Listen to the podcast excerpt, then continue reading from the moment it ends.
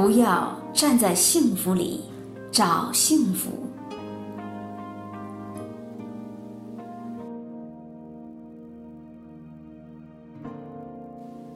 生活里，我们都有一个错觉：幸福总是别人的，唯有烦恼属于自己。于是，我们一天天感受着所谓的烦恼，一天天寻找着其实就在身边的幸福。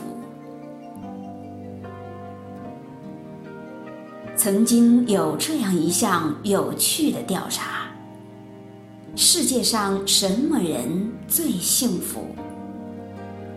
在上万个答案中，其中有四个令人印象深刻：吹着口哨欣赏自己刚完成的作品的艺术家，给婴儿洗澡的母亲。正在沙地上堆城堡的孩子，劳累了几小时，终于救活了一个病人的大夫。幸福就是如此，只要用心感受，平凡又简单。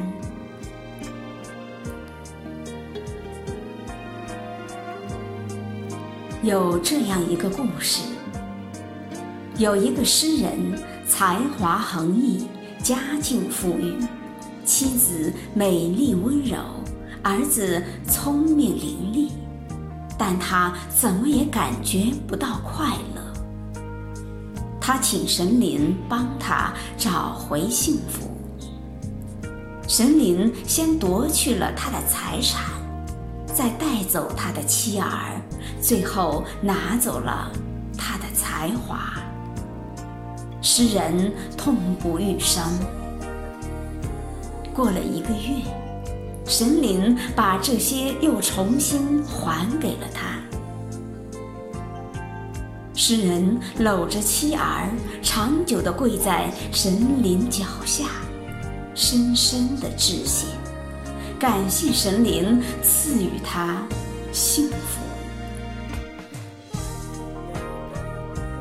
另一则关于穷人的故事：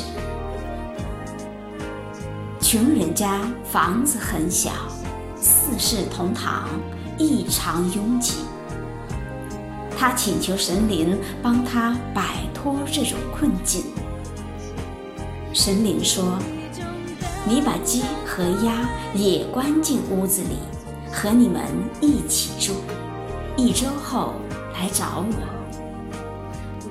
一周后，穷人备受折磨，苦不堪言，再次请求神灵帮他。神灵说：“你把牛和羊也关进屋子里，和你们一起住。一周后。”再来找我。又过了一周，群人痛苦难耐，再次恳请神灵帮他。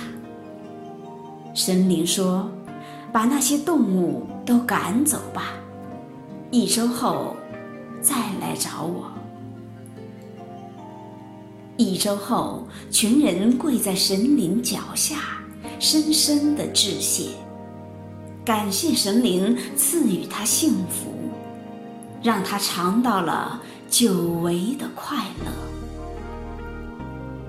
其实神灵并没有多给他们任何东西，只是给了他们一份失而复得的感觉而已。他们便从中体会到拥有的满足。从而开始珍惜现状。正所谓“不识庐山真面目，只缘身在此山中”。神灵做的唯一的一件事，就是帮助他们跳开来看待自己的现状。很多时候，当我们为找不到幸福而苦恼时，并非是幸福真的远离了我们，变得遥不可及，而是我们自己迷失了方向，缘木求鱼。由于我们自身变得麻木，以至于对幸福熟视无睹，但幸福始终默默地跟随着我们。有一天，我们幡然醒悟，发现幸福正在拐角处对我们微笑，静静地等候着和我们一起。回家。聪明人未必幸福，但智慧的人会看到幸福；灵巧者未必幸福，但豁达的人会找到幸福。幸福与智慧、豁达始终相伴。